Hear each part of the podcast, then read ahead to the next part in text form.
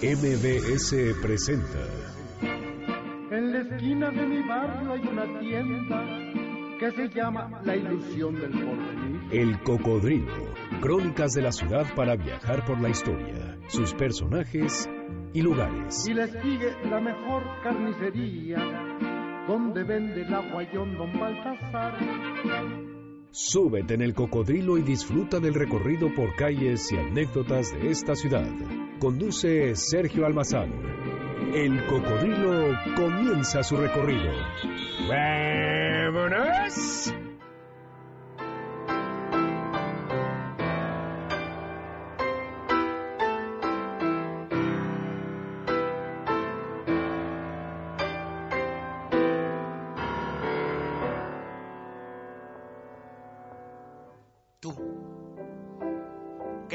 Todo de alegría y juventud, y ves fantasmas en la noche de trasluz, y oyes el canto perfumado del azul, vete de mí.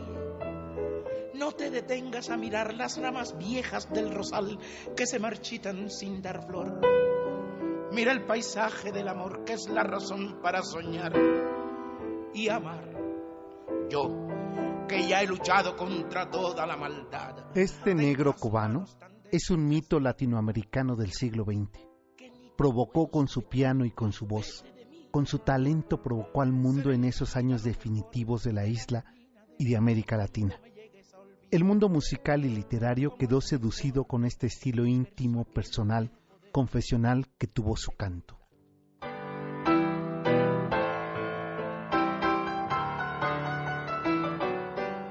Ignacio Jacinto Villa Fernández, más conocido como Bola de Nieve, fue de los más grandes artistas de la isla cubana, conocido en Estados Unidos, Asia y Europa en aquellos años 30 cuando el mundo entero era un poco más convulso e incrédulo que ahora.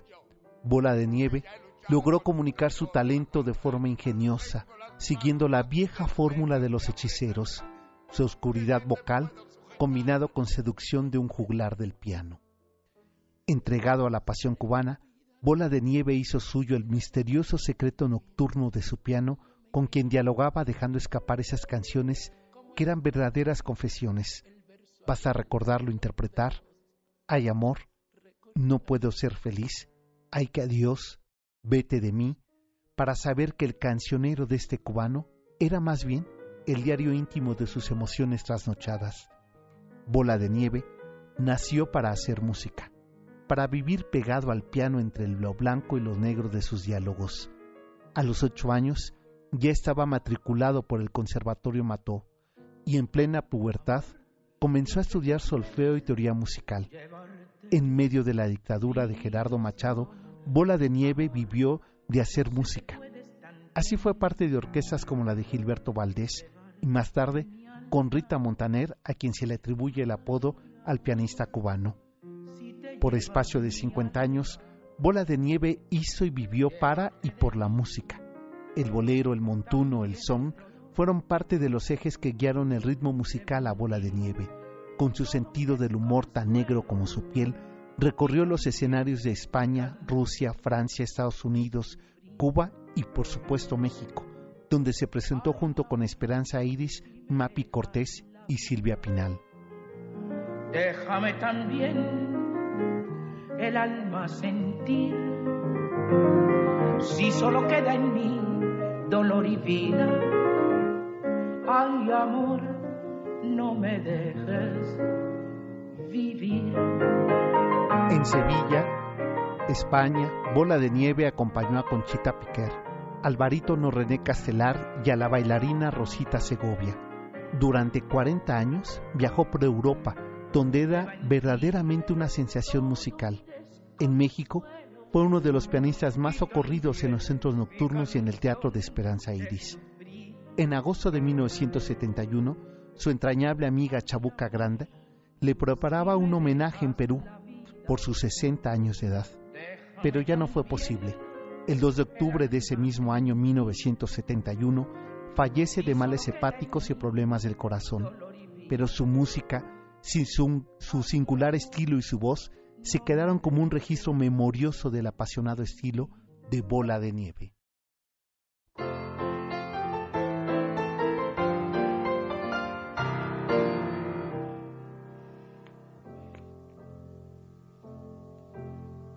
Adiós felicidad, casi no te conocí. Pasaste indiferente sin pensar en mi sufrir. Con esta voz, con esta intimidad eh, de la negritud cubana, lo recibimos en este espacio. Esto es MBS Noticias. Mi nombre es Sergio Almazán y estamos transmitiendo en vivo desde nuestra cabina habitual aquí en la colonia Anzures, al poniente de la Ciudad de México. Esto es el cocodrilo y es la voz de Bola de Nieve que la verdad antoja para que ustedes se preparen un chocolate en agua o se preparen un café cubano, se enciendan un puro y comiencen con nosotros a acomodarse aquí en nuestro cocodrilo porque el viaje de hoy lo vamos a hacer hacia el sur oriente del centro de la Ciudad de México. Nos vamos a ir a recorrer un viejo barrio que por fortuna todavía tiene eh, vestigios de esa época prehispánica y que cada vez más eh, se van encontrando más eh, evidencias de este mundo prehispánico. Eh, estamos, recuerden que estamos haciendo un recorrido por los cuatro grandes barrios prehispánicos de la Ciudad de México. Ya lo hicimos con el barrio de Huepopan, hoy donde está la Lagunilla, la colonia Guerrero, ya también hemos recorrido el barrio de San Juan Moyotlan, ahí donde está el mercado de San Juan, pues ahora nos vamos a ir un poquito más hacia allá para recorrer otro de esos barrios prehispánicos importantísimos. Llegó a ser la capital indígena este barrio, de lo importante que era, a pesar de estar rodeado de agua, tenía una enorme actividad social, comercial, por supuesto comercial y económica. Pues es el barrio de San Pablo. San Pablo Teopan, ya casi me abriendo todos los barrios. Se dan cuenta que no, que nos están siguiendo en vivo desde Facebook Live, se darán cuenta que no vi mi acordeón, ¿eh? ya casi me lo sé todos. Así es que los invito para que entremos en comunicación 70, 51 66 1025 en nuestra vía de contacto para que ustedes eh, pidan canción. No, déjala, déjala ahí de fondito. Les vamos a regalar un poquito más de esta, de esta voz de el cubano eh, Bola de Nieve y este es el tema Ay Mamaine. Ahí les dejo ese tema un poco. Pidan sus canciones al 51 66 1025 y así vamos iniciando nuestro recorrido por estos barrios aquí en MBS Noticias.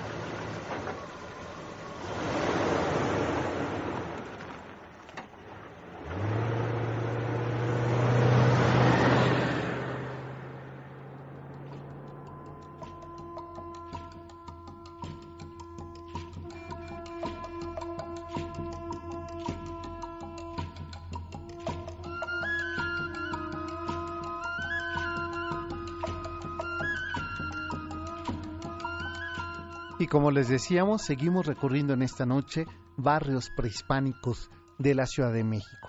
Y hoy el turno es al viejo barrio fundacional de San Pablo Teopan, ubicado al suroriente de la Ciudad de México. Y aquí comienza su historia.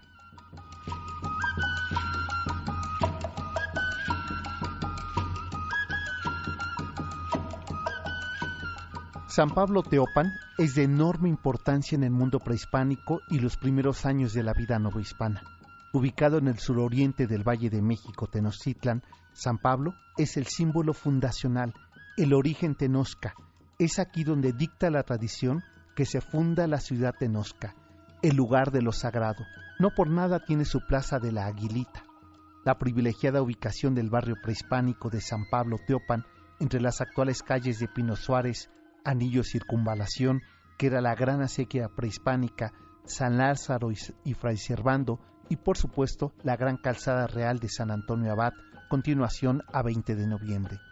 Ese ribereño sitio donde dicen los cronistas que ahí se fundó el imperio mexica, se ubicaron los aztecas para conformar la gran ciudad de Tenochtitlan.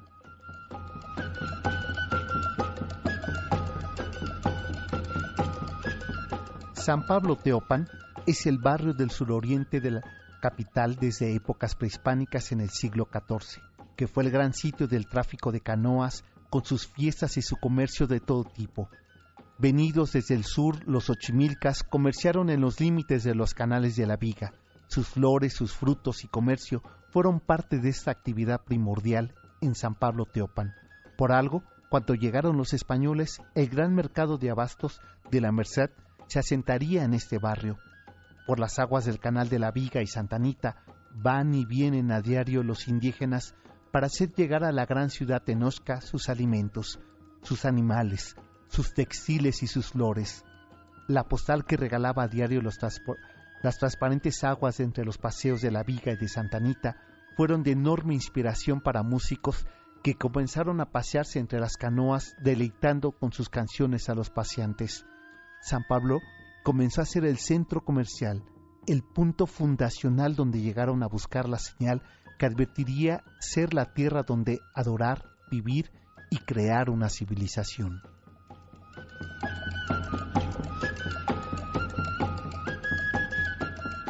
San Pablo Teopan, uno de los cuatro barrios prehispánicos que los españoles tomaron como sitio del proceso evangelizador, nueva sede del gobierno indígena el sitio donde comenzó la vida religiosa de los mercedarios, la vida conventual, comercial y aduanera. Entre sus puentes, canales y lagos, la vida de San Pablo Teopan fue el eje donde la vida del sur de la ciudad comenzó desde épocas mexicas. Hoy, San Pablo es la punta de comercio, el gran comercio de la Merced y delimitada por el mayor número de iglesias y edificaciones religiosas coloniales del centro de la Ciudad de México.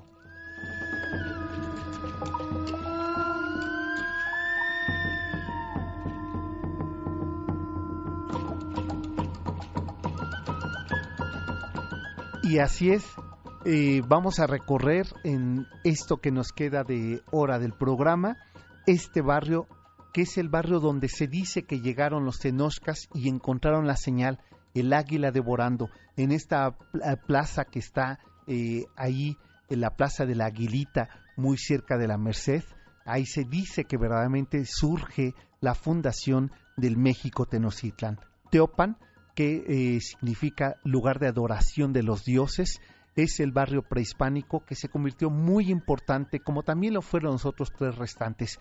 Pero este lugar era el lugar donde llegaba el gran comercio del sur de la Ciudad de México. Pero de todo ello vamos a platicar al regresar de la pausa, no sin antes invitarles que ya tenemos visto nuestro eh, decimotercer recorrido del cocodrilo a pie. Vamos a pasear por Paseo de la Reforma de noche, lo vamos a hacer el sábado 21 de octubre a las 6 de la tarde y de ahí nos digamos a la transmisión en vivo del cocodrilo. Así es que eh, quieren informes sobre este recorrido del cocodrilo a pie, que es el número 13 51 66 1025 es nuestra vía de contacto. Nos vamos a la pausa escuchando a este hombre eh, tremendo. No puedo ser feliz, es el eh, eso lo dice él, nosotros no, porque sí podemos, ¿verdad? A ratos, ¿verdad, Janine? Pero podemos ser felices. Nos vamos hacia la pausa. Esto es el cocodrilo. MBS Noticias es la frecuencia. Hoy que ya nos separan la ley y la razón, si las almas hablaran en su conversación, las nuestras se dirían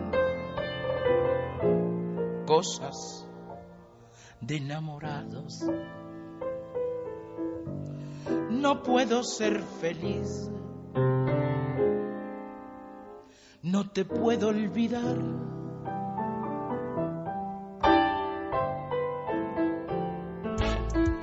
¿Quieres seguir al cocodrilo? Súmate en Facebook. El Cocodrilo MBS.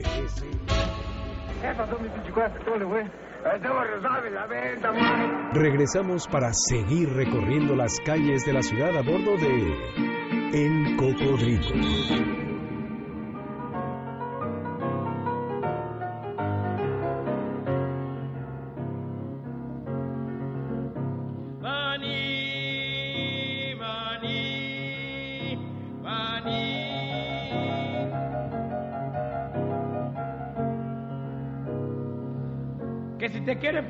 Divertir, cómprame un cucuruchito de maní.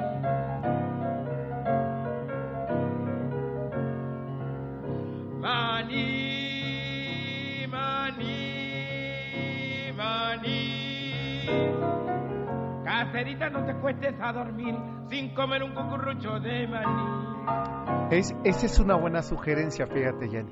Un cucurucho de maní, ¿no? Eh, la verdad es que viene bastante bien esta tarde, claro. Habrá quien le haga efectos, ¿eh? Y bueno, pues eh, ya, ya no entro en más detalles, ¿verdad, Inge? Para que, que lo entienda quien lo pueda entender, ¿verdad? Eh, eh, quien haya padecido de, de esos efectos. Pero es una buena sugerencia. En Manicero estamos escuchando en la voz de Bola de Nieve 51 66 1025 en nuestra vía de contacto. El Twitter es el cocodrilo MBS el mío es S Almazán 71, para que ustedes nos pidan, eh, hagan sus solicitudes de temas. Aquí Janine se trajo sus acetatos y eh, uno que otro cassette que grabó ella estando en Cuba, ¿verdad? Para ponerles a ustedes los temas musicales de mi querido y la verdad es que muy admirado Bola de Nieve. Pues con la música de Bola de Nieve los eh, invitamos para que sigan con nosotros acompañándonos aquí en MBS Noticias 102.5, a quienes nos están siguiendo en nuestra transmisión en eh, www.mbsnoticias.com. Gracias por eh, hacerlo. Y por acá me estaban diciendo que eh, había quienes nos estaban sintonizando. Fíjense, este, voy a confesar que desconozco este sistema claromúsica.com, que por allí nos están escuchando. Pues gracias por estarnos acompañando desde ahí. No lo sabíamos, pero es que eh, así es el cocodrilo, ¿verdad? Llega por todos lados. Así es que y recorre todos los lados. Pues hoy estamos recorriendo el suroriente de la Ciudad de México, uno de los cuatro barrios prehispánicos eh, más importantes de esta ciudad y lo estamos haciendo es el barrio de San Pablo.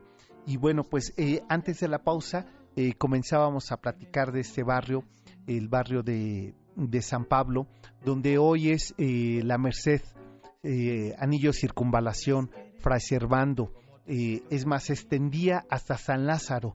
y este lugar era importante porque a pesar de estar rodeado de agua, o gracias y consecuencia de estar rodeado de agua, permitía que, de, que los ochimilcas pudieran eh, entrar por el canal de la Viga hasta el centro de la capital eh, del Valle de México y ahí poder comercializar. el comercio que ellos eh, van a llevar a cabo va a ser básicamente de hortalizas y flores. tal es la enorme producción floral que van a tener los xochimilcas que van a asentarse en un eh, en un costado de eh, este territorio eh, relleno o de tierra firme artificial que va a ser San Pablo. Van a establecer ahí un mercado con una fiesta importante que es la fiesta de las Jamaicas. De ahí el nombre hasta la actualidad del mercado de Jamaica, derivado a los productos básicamente de flores que eran traídos desde Xochimilco por el canal de la Viga y llegaban a este lugar a sentarse.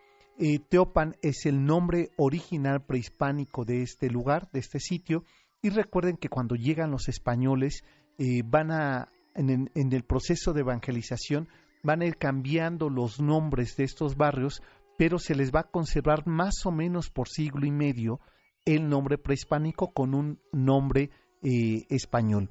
Así podemos encontrar que el barrio de Cuepopan, que era el único barrio de tierra firme natural, donde hoy es la colonia Guerrero, donde es la Lacunilla y esta importante calle de Belisario Domínguez, eh, se eh, llamaba barrio de Cuepopan cuando llegan los españoles y los franciscanos edifican ahí su primera capilla, la capilla de Santa María la Redonda, se le llama a este barrio eh, el barrio de Santa María la Redonda, Cuepopan.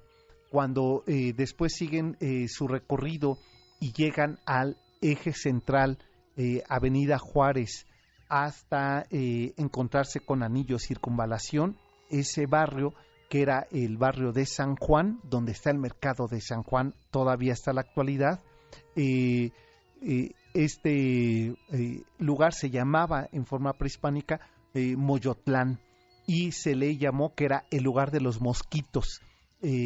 Y cuando llegan los españoles van a establecer ahí la iglesia de San Juan y, por ello ese tramo del eje central se llamaba San Juan de Letrán. Eh, donde está eh, ahora el, edificio enfrente de la Torre Latinoamericana sobre el eje central, que es el edificio de la antigua aseguradora La Nacional.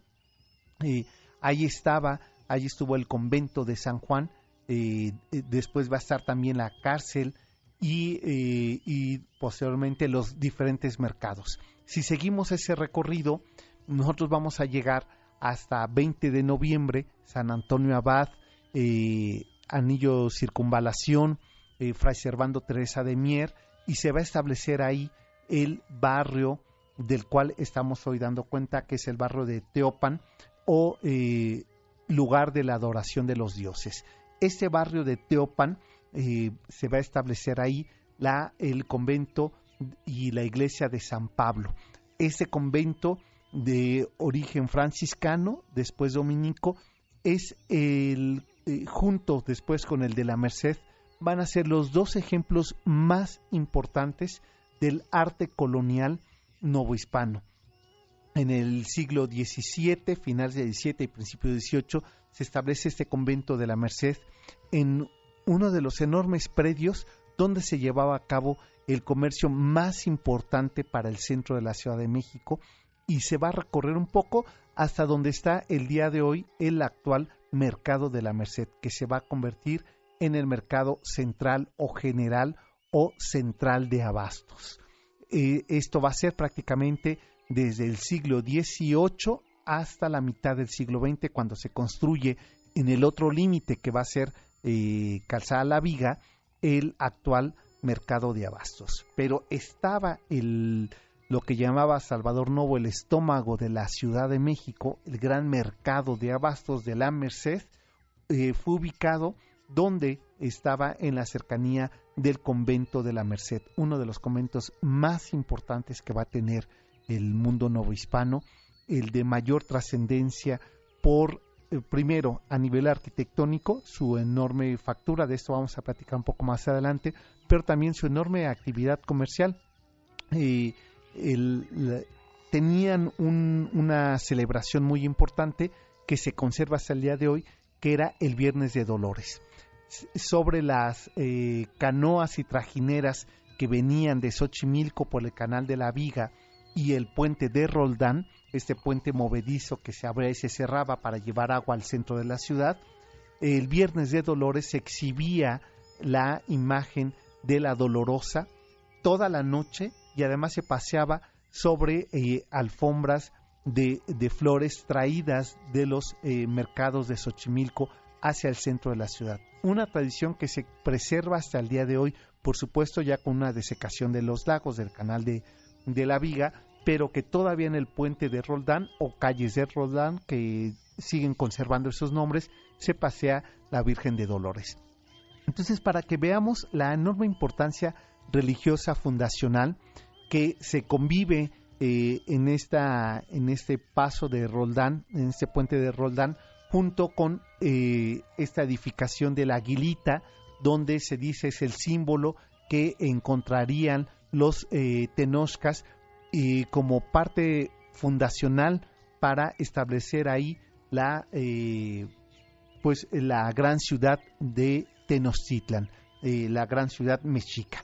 Así es que estos dos diálogos eh, prehispánicos y novohispanos se van a combinar hasta el día de hoy. Lamentablemente el convento y la iglesia de la Merced ha sufrido deterioro por siglos y por eh, porque en algún momento fue destruida una parte eh, después de la ley de amortización de los bienes eclesiásticos con Juárez y se perdió una gran parte de su construcción y la que se conserva ha estado en verdaderas disputas y luchas. Hay que recordar que ahí se fue a a vivir para que no la derrumbaran el doctor Atl y se llevaría ahí a Nahuiolín. Ahí estarían haciendo una huelga, eh, provocando que no se perdiera este lugar y por fortuna se conserva y ha tardado muchísimo en patrimonio nacional junto con el INA el poder restaurar este convento de los más importantes, el convento de la Merced. Vamos a irnos a la pausa, pero regresamos para que hablemos justamente del el paseo de la viga. No sin antes recordarles que eh, tenemos ya eh, abiertas nuestras inscripciones para el decimotercer recorrido del cocodrilo a pie en Paseo de la Reforma de noche. Nos vamos a ir el sábado 21 de octubre a recorrer desde la polémica Estela de Luz hasta eh, Reforma Inicia, donde está la Palmera. Vamos a recorrer todo esto de noche. ¿Cómo se ve y cómo se vive Paseo de la Reforma, este trazo eh, imperial que eh, diseñaría Maximiliano para los caprichos de Carlota y los celos de Carlota? Pues lo vamos a recorrer prácticamente siglo y medio, estaremos recorriendo en esta avenida. Por lo pronto hacemos la pausa de la media. Esto es el cocodrilo. Mi nombre es Sergio Almazán, nuestras vías de contacto 51 66 1025 y en el Twitter que es el Cocodrilo MBS. Ahí recibimos sus peticiones musicales. Escuchando a Bola de Nieve, nos vamos a la pausa.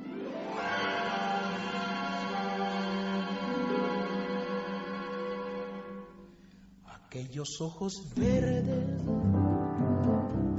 de mirada serena dejaron en mi alma eterna sed de amar, anhelos de caricia, de besos y ternuras, de todas las dulzuras que sabían brindar. Síguenos en Twitter, S. Almazán 71 arroba Salvador de María. Regresamos para seguir recorriendo las calles de la ciudad a bordo de El Cocodrilo.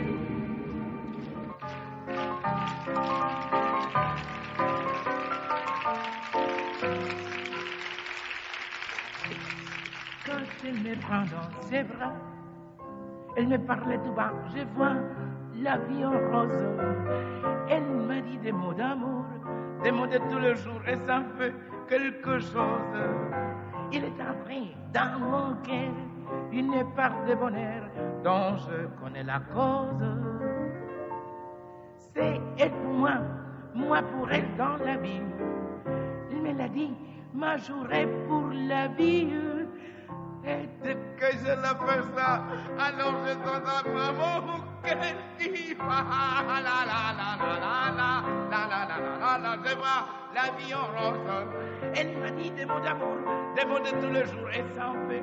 ¿Qué tal esta versión de Bola de Nieve a La vida en rosa? Eh, estamos escuchando y recordando a 46 años de su muerte a este compositor, pianista y cantante cubano eh, que tanto dio al mundo de la, de la música y que sin lugar a dudas se convertía eh, polémico. Ignacio Jacinto Villa Fernández, más conocido como Bola de Nieve. Llámenos y compartan con nosotros algunos de los temas que les gustaría que eh, Janine con sus acetatos que está limpia y limpie se los pueda poner. Eh, ahí está, no, no les voy a decir cómo los está limpiando, ¿verdad? Porque eh, le va de, lo cierto es que le va a quedar un, poco eh, inflamada la lengua, pero eh, está ahí limpiando sus acetatos y deseando que ustedes por el 51 66 1025 o en el Twitter el cocodrilo MBS pidan sus temas. Nos llamó este, Sergio López del Estado de México de Naucalpan y hace algunas precisiones, los cuales agradezco dice que del otro lado del canal, eh, que ahora es eh, circunvalación y casi enfrente estaba el Templo Nuevo de San Pablo. Terminaba ahí, en ese punto, en el eh, Templo Nuevo de San Pablo, terminaba ahí la ciudad mexica. Eso es verdad. Dice, pasando el canal era ciudad indígena. Sí, de ahí que les decía que se había establecido ahí la capital indígena. Se construyó la soledad de la Santa Cruz, la primera parroquia para que se pudiera escuchar misa al interior de la parroquia. Por ello es que les decía que en este, en este lugar, en este barrio, se conservan en mayor número de edificaciones coloniales y la verdad es que novohispanas del centro de la Ciudad de México. Por ello es tan importante este, este barrio. Pero ya que estábamos hablando y que nos precisaba eh, Sergio López sobre el canal de, eh, del otro lado del canal, que ahora es circunvalación, pues ¿qué les parece eh, esta postal sobre el paseo de la viga?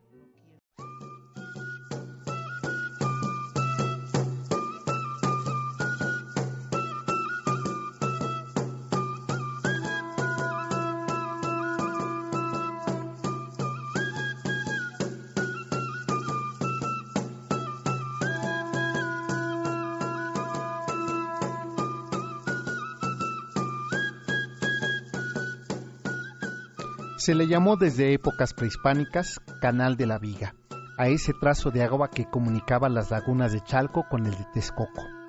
Según los cronistas, ese canal de la Viga estaba bordeado por una hilera de cipreses, fresnos y chopos que movidos por el viento formaban una especie de murmullos dialogantes con sus paseantes entre canoas cargadas de verduras y flores.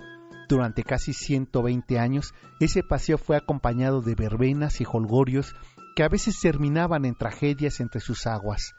Con la presencia de los españoles en el pueblo prehispánico de Teopan, San Pablo, comenzó una vida ribereña de enorme importancia. Fray Pedro de Gante estableció ahí iglesias como la de San Pablo y los Mercedarios, el gran convento y templo de la Merced, de gran riqueza arquitectónica. enorme importancia religiosa, social y económica se desarrollaron por espacio de siglo y medio. Su garita era decorada con flores y algarabía donde se asentaban comerciantes, religiosos y los indígenas que buscaban comerciar o traficar con mercancías diversas. La calle del puente de Roldán, en épocas prehispánicas y los primeros 100 años de la colonia, era el verdadero muelle del canal de la Viga. En ese sitio se hacían contratos comerciales, se fijaban precios en las mercancías que venían desde Chalco Texcoco, la aduana autorizaba en el puente de Roldán el acceso o salida de mercancías para su comercio por el sur. Además, las canoas pagaban el derecho de tránsito.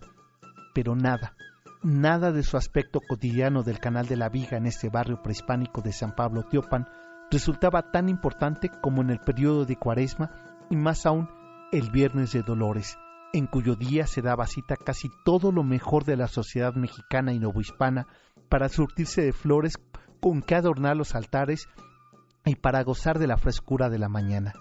Todas las canoas se convierten en jardines y las chinampas se desvisten de sus amapolas rosas y muchas otras flores de cuaresma.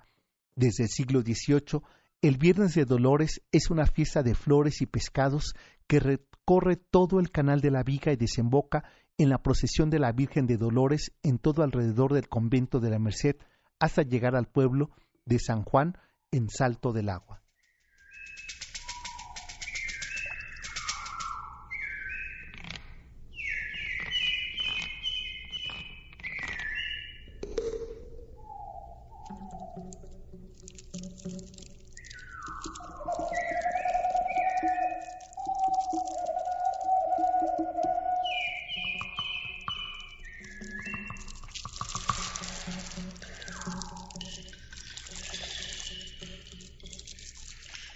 Sirva esta postal para poder eh, hablar un poco de este puente de Roldán, hoy calle de Roldán, eh, eh, pasando justamente circunvalación en el centro de la Ciudad de México, en la parte suroriente de, del centro de, del gran corazón histórico de la Ciudad de México. El paseo del Canal de la Viga resultó desde épocas prehispánicas muy importante fue sin lugar a dudas la entrada y salida de mercancías, fue eh, el camino por donde se podía surtir a la gran eh, ciudad Tenochtitlan de alimentos, pero también servía para la llegada de los ochimilcas que iban y comerciaban para los de Chalco, pero también servía como punto económico de comercio importantísimo. Con la llegada de los españoles esto no se modificó, por espacio casi de dos siglos, vamos a ver el gran incremento que va a tener a pesar de tener un lugar de aduana, de empezar a cobrarles eh, el tránsito de, de estas canoas y de estas chinampas que venían de Texcoco, de Chalco y de Xochimilco a comerciar a esta, a esta zona. Eh, otra de las eh, grandes eh, actividades que va a tener es que se va a convertir este lugar desde Santa Anita hasta el centro de la, de la Ciudad de México, se va a convertir en el gran paseo novohispano. La élite se va a querer subir las canoas, recorrer entre caminos laterales de céspedes este lugar del Canal de la Viga. Llegaban hasta ahí para escuchar la misa en, en la iglesia, en el Templo de la Merced, pero también en el de San Pablo. Pero lo cierto es que eh, también se generaban disputas por este lugar. Se ha abierto un poco más adelante el mercado de San Juan.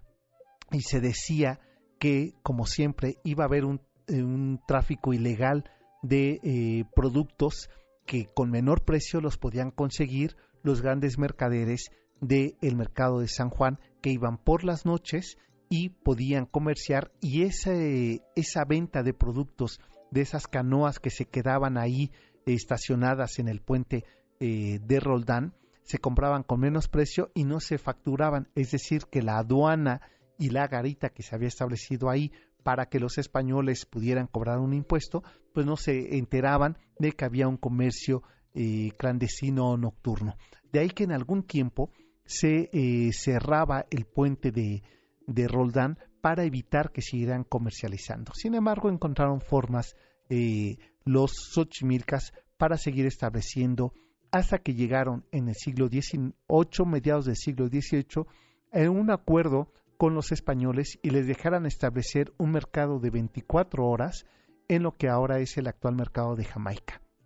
Ahí se establecieron para vender productos con la condición de que nunca variaran los precios. De esta manera, en este lugar se podía comprar productos o se abastecía eh, y se estableció una lóndiga, la lóndiga de Roldán, donde se podían abastecer a granel grandes cantidades de eh, eh, productos de semillas, de flores, de vegetales y posteriormente va a ser una locura y Casimiro Castro hace una serie de imágenes de litografías bellísimas sobre lo que era la locura del mercado de Roldán, el mercado de San Pablo.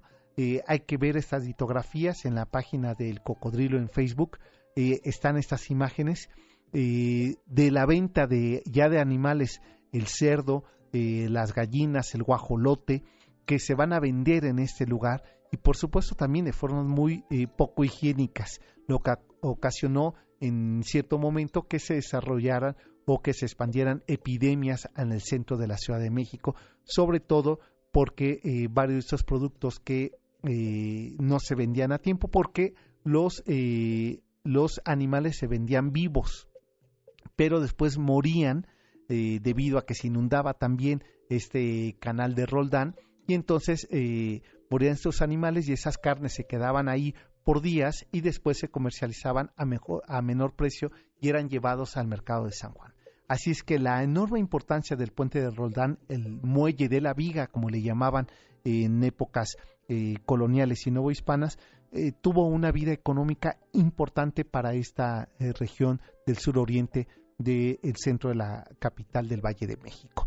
Vamos a hacer prácticamente la, la pausa, pero los invitamos a que entren en comunicación con nosotros. Y regresando a la pausa, eh, voy a contestar esta llamada que nos hacen preguntándonos Lilia Camelo sobre el tema de la colonia Roma. De esto he escrito la mañana de hoy en las eh, columnas editoriales de la página de MBS Noticias, en la sección de En su tinta. Ahí está parte de lo que me estás preguntando, Lilia, pero regresando hago el comentario aquí al aire. Este es el Cocodrilo MBS Noticias 102.5 de la frecuencia. Volvemos. ¿Qué le hacemos a Babalu? Dame 17 velas para ponerlo en cruz. Dame un cabo de tabaco, Mayenge, y un jarrito de aguardiente. Dame un poco de dinero, Mayenge, para que me dé la suerte. Ya está empezando los velorios ¿Qué le hacemos a Babalú? Dame 17 velas para ponerlo en cruz. Dame un cabo de tabaco mayendo y un arito de aguardiente. El cocodrilo hace un alto. Después de la pausa continuamos con las historias de la ciudad. No se vaya, no se vaya. ¿Qué pasó, mi pichicuazo? ¿Cómo le fue? Regresamos para seguir recorriendo las calles de la ciudad a bordo de El Cocodrilo.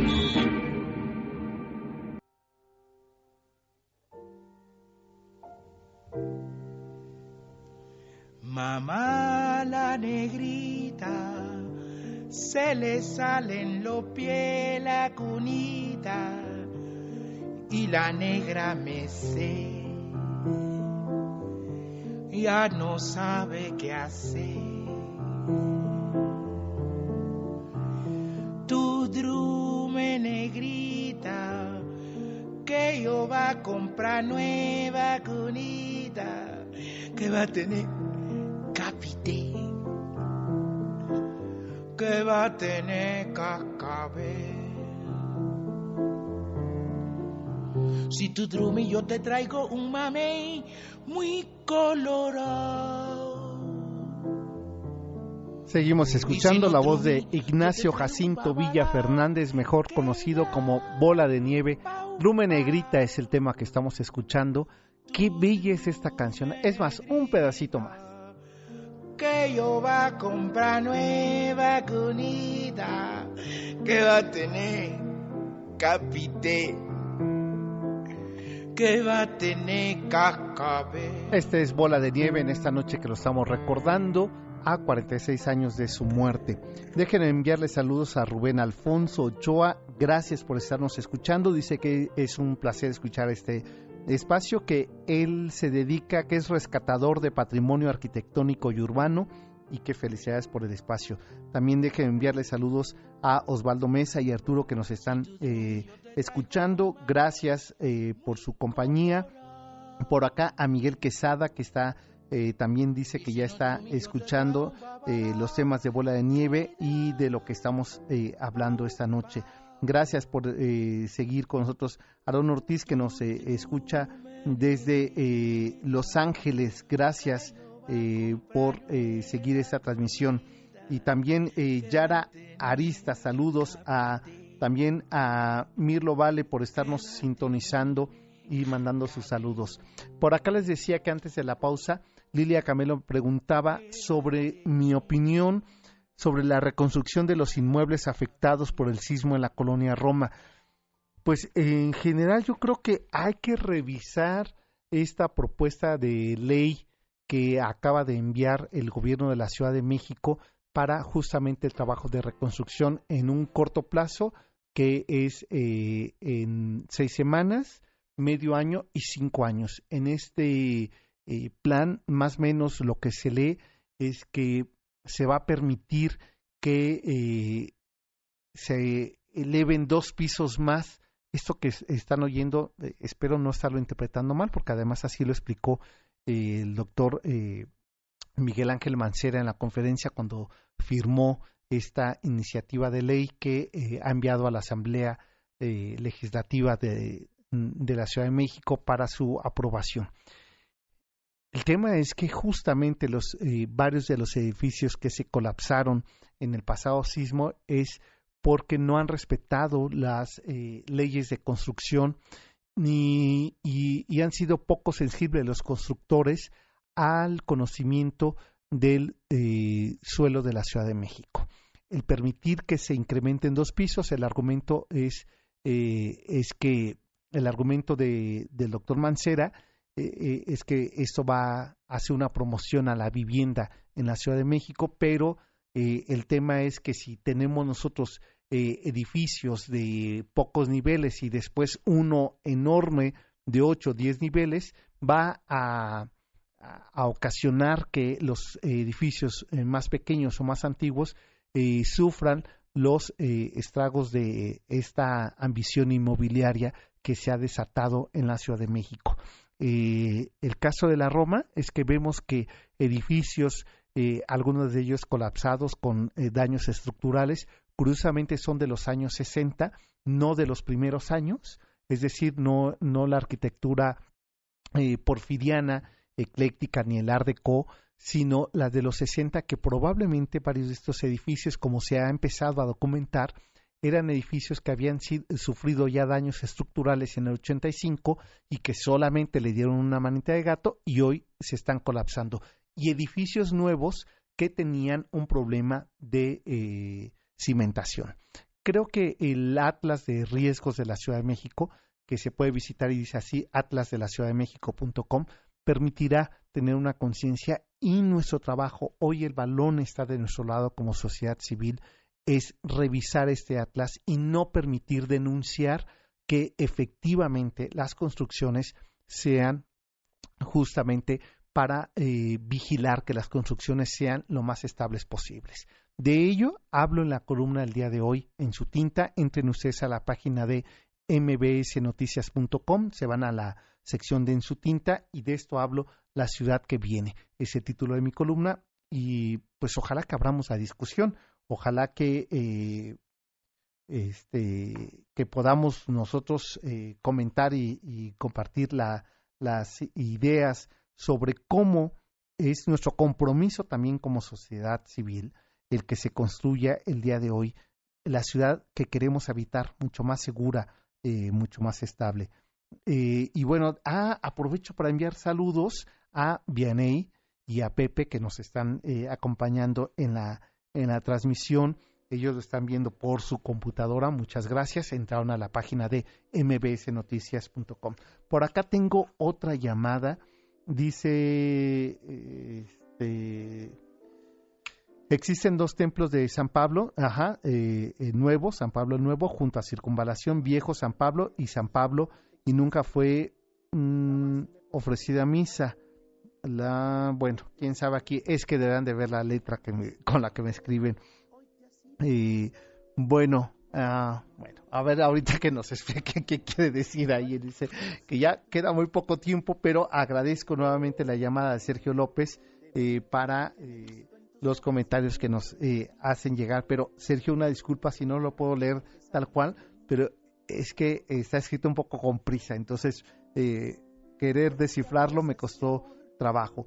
Y también eh, quiero recordarles que eh, está ya listo nuestro decimotercer recorrido del cocodrilo a pie. Esto será el próximo sábado 21 de octubre a las 6 de la tarde por Paseo de la Reforma. Vamos a, este es el segundo recorrido que hacemos nocturno. La verdad, y Yanni no dejará mentir, ¿qué tal nos fue cuando hicimos en la Avenida Juárez? Eh, se disfruta de otra manera la ciudad, ¿no? Entonces ahora vamos a disfrutar Paseo de la Reforma de noche y nos vamos a unir a la transmisión en vivo del programa El Cocodrilo recorriendo Paseo de la Reforma. Así es que los invitamos para que eh, llamen al 51 66 1025, pidan informes, se inscriban y ojalá que nos puedan acompañar. El cupo es limitado, tenemos 50 lugares disponibles, ya empezaron a llegar las primeras inscripciones, así es que por ahí nos quedan como 40 lugares, todos con audioguía para que puedan ustedes escuchar con precisión y se puedan retrasar eh, una calle y media para tomar fotos y seguir escuchando las explicaciones del recorrido que vamos a hacer, acompañados ahora sí por Salvador de María, que el día de hoy está trabajando en su oficina y no se pudo zafar para venir a acompañarnos. Ya casi nos vamos, ¿verdad, mi, querida Janine? Casi nos tenemos que despedir, pero eh, la siguiente semana vamos a estar, quiero eh, adelantarles que vamos a estar desde Guanajuato transmitiendo en la edición 2017 del Festival Internacional Cervantino. Así es que espero que ustedes nos acompañen a esta transmisión que vamos a hacer desde Guanajuato y el siguiente, el 21, pues estaremos transmitiendo desde Paseo de la Reforma. Así es que espero que ustedes nos acompañen y que sigan nuestras transmisiones también a través de las diferentes eh, redes sociales, el Facebook como el Cocodrilo MBS. Sé que existían dos iglesias, dice Sergio López, la de San Pablo que está en circunvalación, y Nuevo San Pablo, eh, que es la que está en circunvalación, y más hacia el oriente, eh, la del viejo eh, San Pablo, ¿no? Dice aquí San, San Pedro y San Pablo. Ajá, en este templo nunca fue oficiada misa, sino en el nuevo, el nuevo San Pablo. eh, fue universidad, ah sí, claro, fue universidad eh, y, y después el Museo de las Constituciones. Ujú. Así es, bueno, pues eso ya lo habíamos comentado aquí al aire, pero agradezco su eh, aportación a... Pues nosotros ya nos vamos, ¿verdad? Ya nos tenemos que, despedir, los vamos a dejar con un poquito más de música, ¿verdad? De, eh, a ver, algo más movidito que tenga eh, el, maestro Bola de Nieve con el que eh, hoy eh, hemos dedicado a Jambambo o Babalú. Creo que Babalú ya la habíamos escuchado, ¿verdad? Ajá, Yabambo es el que vamos a escuchar. Con esa nos vamos a despedir y los invito a que nos encontremos el próximo sábado en punto de las 7 de la noche, transmitiendo desde el Festival Internacional Cervantino. Pásenla bien, buenas noches, hasta entonces.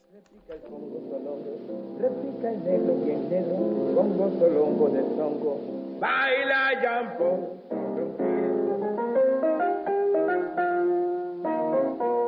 Mama El